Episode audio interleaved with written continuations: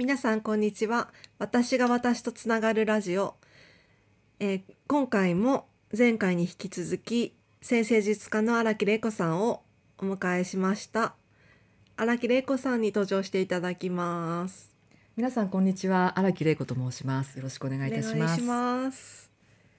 えー今回はなんかあの前回はちょっと、えーこれからのはい。ロックのホストロックの、ねはい。話とか、ええ。あと開催しての話とかをうん。聞いたんですけれども、はい。今度は玲子さんの新しい講座をはい。始めるという、ありがとうございます。ね、前回もちらっとお話ししたことをちょっと聞きたいなと思ってるんですけれども、はい。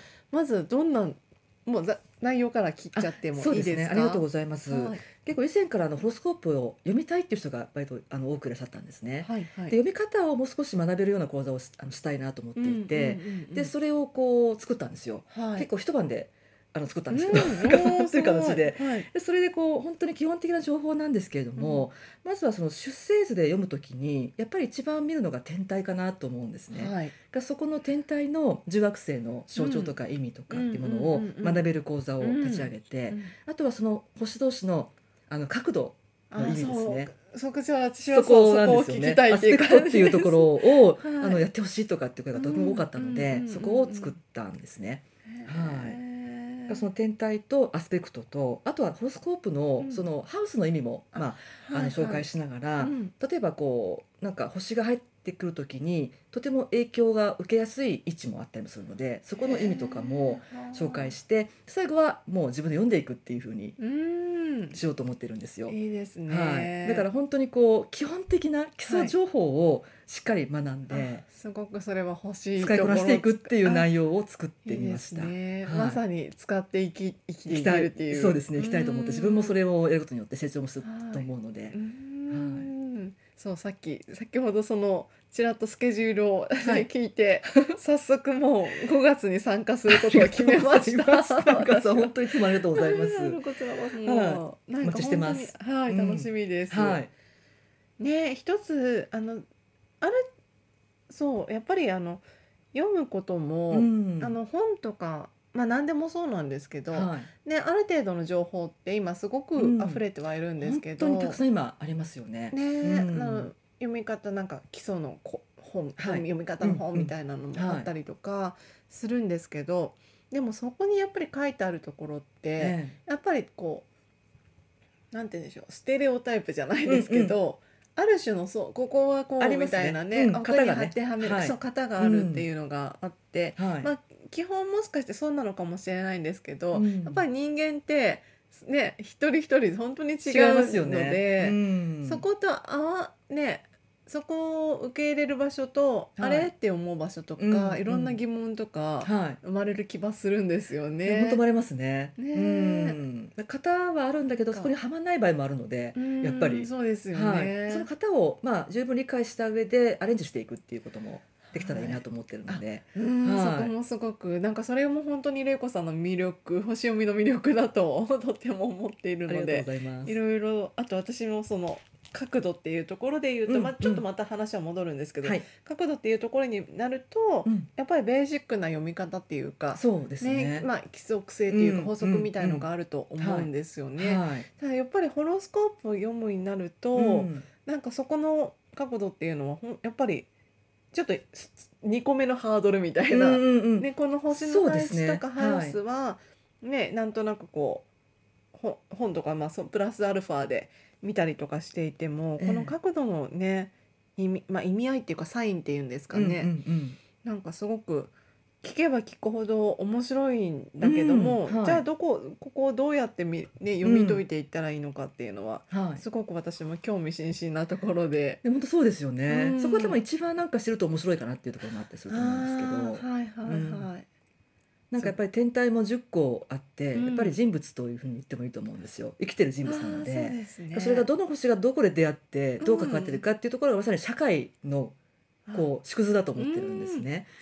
す。それを、まあ、どういう角度があって、どんな意味があるかってことを学ぶことによってよりこう自分のことも分かっていくあと思ってるんですすよ。ごい素晴らしい。はい、そこのやっぱ基本基礎はい。がやっぱり自分もうん。もう一回確認したいところもあるし、それをねあの言うことでうん。もう自分も確認したいっていうのがあります。はい。でもそのなんか相相互作用じゃないですけど、うん。一緒にっていうのはまた本当に、ねあのうん響くところで、はい私も、うん。うん。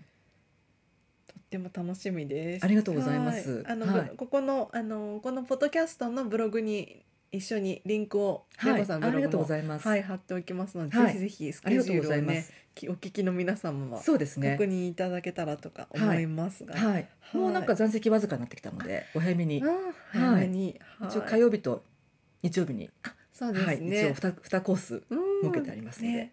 ご覧ください。は楽しみです。ははい。い。なんかこのそうちょうどそうえっと季節のね変わり目というのははあるんですけれども、ええなんか玲子さんの中でそうですね。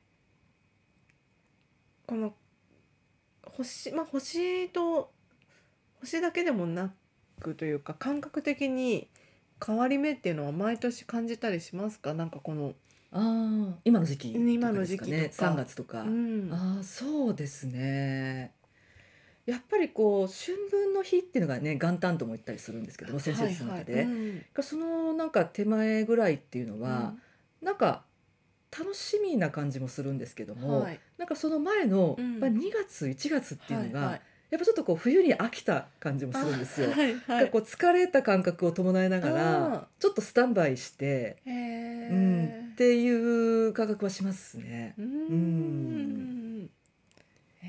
そうですね、うん。なんかもともと伊手座も乙女座も柔軟サインで、はいはい。その、まあ、変動球とかね、はい。柔軟球って言ったりもするんですけど、うんうんうん。季節の割に生まれてるサインなのでね。はい。がそこが実は一番心地がいいっていうのもあるかもしれないなとも思うんですよ。はい、なんか私も、あのあと結構様子をいろんな人の声を聞いたりとか、はい。まあなんか見たりとかすると、うん。結構1月2月に疲れてる人 多いんですよね。意外と多いですよね2月がダメみたいな。うんうん。そうですよね。でも私は割と心地いうん。い、私も結構割と、ううんそうですね。うん。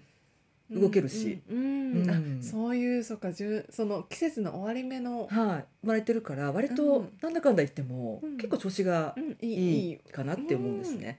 うん。そういう見方をするとまたねねなんかちょっと面白い。生まれた季節とかをね、はい意識すると面白いですね。ね。うん。あとこうね昨日のイベントでもお声が上がったんですけど、はい。なんかお誕生日を迎えた日が結構不調だったりとか、うん元気ないんだけど、うんそれがそ終わったうん。少し経った時が元気がな戻ってくるっていう人がいましたよね。不思議と、はいはい、そうですね。うん。ね。はい。うんうんうん。そうそう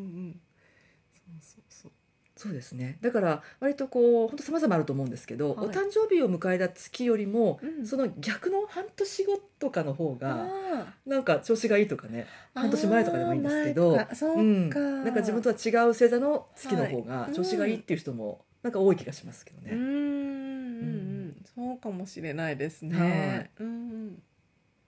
なんかあの時計ので言うとはちょうど12時と6時みたいうん。な反対そうですね。ってことですようん。ね。そうですうね。んね。こうそうやってみ月を見ていくと自分のこうバイオリズムみたいなのをうん。もしかして、わかるかもしれないですよかねね。面白い。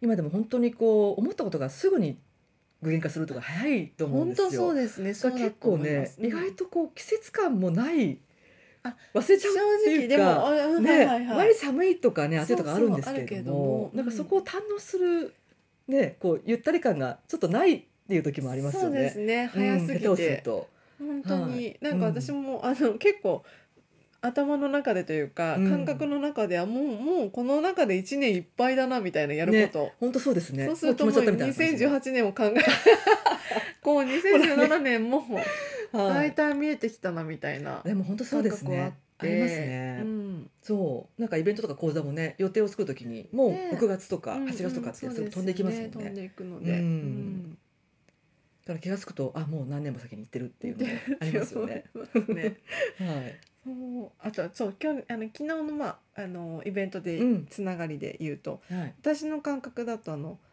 今えっ、と土星は伊手座に入ってるんですけれども、はいえそのいえっ、と土星が伊手座にいる期間がえうん。今年今年の年末ですね。ですよね。はい。12月の20日ぐらいまぐで。らいまで、はいで今度お隣のヤギ座に移動していくんですよね。そうですね。なんかちょっとあのそのまあシミュレーションしてみるとうん。すで、に私は土星の柳座をはい。なんか意識して、うん。した動きをまあの結果的にしてたんだろうなっていうことがとってもあって、うん。ねえなんかそその話をシェアしたら、はい。あうちもそうですみたいな、ねそうですよね。うんそんいらなっしゃいましたよ話もねねいらっしゃったりとかうんお子さんがして、とか。ねえ。はい本当星の動きを先読みするっていうね先にこう感じることも本当にあると思うんですよ。うん。うん。だからそこまで待たなくても全然 OK っていうか、あね むしろねそうです動いていればもう自然に乗っかってそうですね。ううん。んねえなんかそんなことも。はい。うん。でもなんかそういう時って急うん。に意識が私の経験だと変わるんですよあね。ー。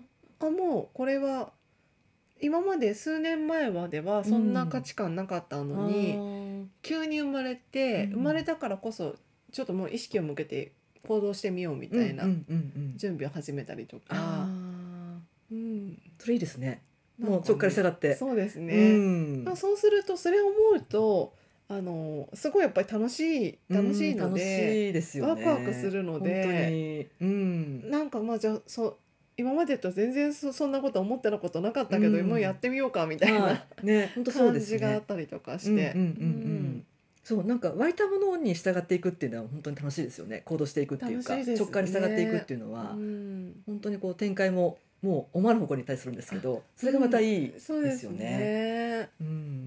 ん、でなんかそうやってこうやって節目の時にふっとあの星のことをね、うんうんうん。こう話したりとか見たりとか、はいね、してみるとうん。意外にそれとちゃんとねやっぱり寄り添ってくれてたというか、ね。合致するっていううのがんねあって。ねはい、うん、なんかもう本当に毎毎回知れば知るほどのっ そうですよね。ていう世界が発展があはい、うん、うん、そう。そうですね。本当に今年のその年末にヤギ座に土星があの移動してから、はい。来年はまた天王星がお下に変わっていくので、結構来年ってすごく星の大きな動きがあると思うんですよ。はいうん。なんか今のね火から地へっていう感じもするので。ね。うんうんうん。だからやっぱりこう今のうちにねこうなんか理想とか、ねね。自分のこうなんかこうだといいなっていうものを持っていくと、うん。多分来年にそれがまあ形になっていくっていうか、ううん。んねっていうのはあるのかなと思います。そうですうね、ん。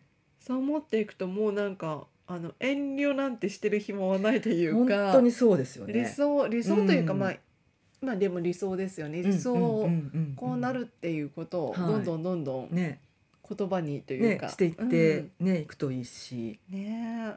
あとまあ紙に書いてね自分にこう言うのもいいですよね、きっとね。そうですね。うん。なんか書いてこう感触をこう書く感触を味わったりして、うん。目で文字を見て落とし込むのもいいし、うんうんうんうんあと自分でこう声に出していったりとかして、ね声を聞くっていうのもいいと思うんですけど。ね。はい、多分地だから肉体とかね五感とかを使うといいと思うので、はい。実際にこうそれを形にしてみるっていうことは行動ができなくても言ってみるとか書いてみるとか、はい。話すっていうことだけでもいいと思うんですよ。うんうんうんうん。きっと。うんそれで自分がねうん。感触を味わったりとか自分が覚えていうんくというか、そうですよね。そうなんですよ。無意識に覚えていく。うん。そうですね、はなんかすでにこのこのここの数十分だけでもうん。すごい講座を受けてるような、ありがとうございますね。感じなんかすごい。きっとねなんはかすごくいうん。また楽しく、あありがとうございます。うん。聞いてる方もぜひやってみてください、本当そうですよね。ぜひぜひ本当に特に今日の新月の夜なので、そうですねそこでやってみるのもいいと思うんです新よね。月のね、はいとか、ううんん。はい。じゃあまたなんか続きはぜひあのレイコさんのレイアンサンブルありがとうございます。サロンへという感じで、はいはいぜひいらしてください。ねえ、はい本当に名古屋のあのすもう中心部にね、うん本当に位置していて、はい。あの行き帰りのねなんか道のりとかも私は結構楽しんでいるので、よかったです。ね、はい本当にすごいいい環境ですよね。ね公園があったりとか、おいい環境なんので。ですよねはい。またなんか東京名古屋で、ねはい今後面白いことをぜひまたやりましょうまた。すはい。あと西のはい方でも。そうですねはい西の方でも、えぜひぜひはいはい。という形で今日は、えー名古屋から先生術家の荒木玲子さんをお迎えしました、はい。どうもありがとうごあざいました。りがとうございました。そしてパーソナリティのメゾソプラノ歌手のゆかりんぐでした。ありがとうございました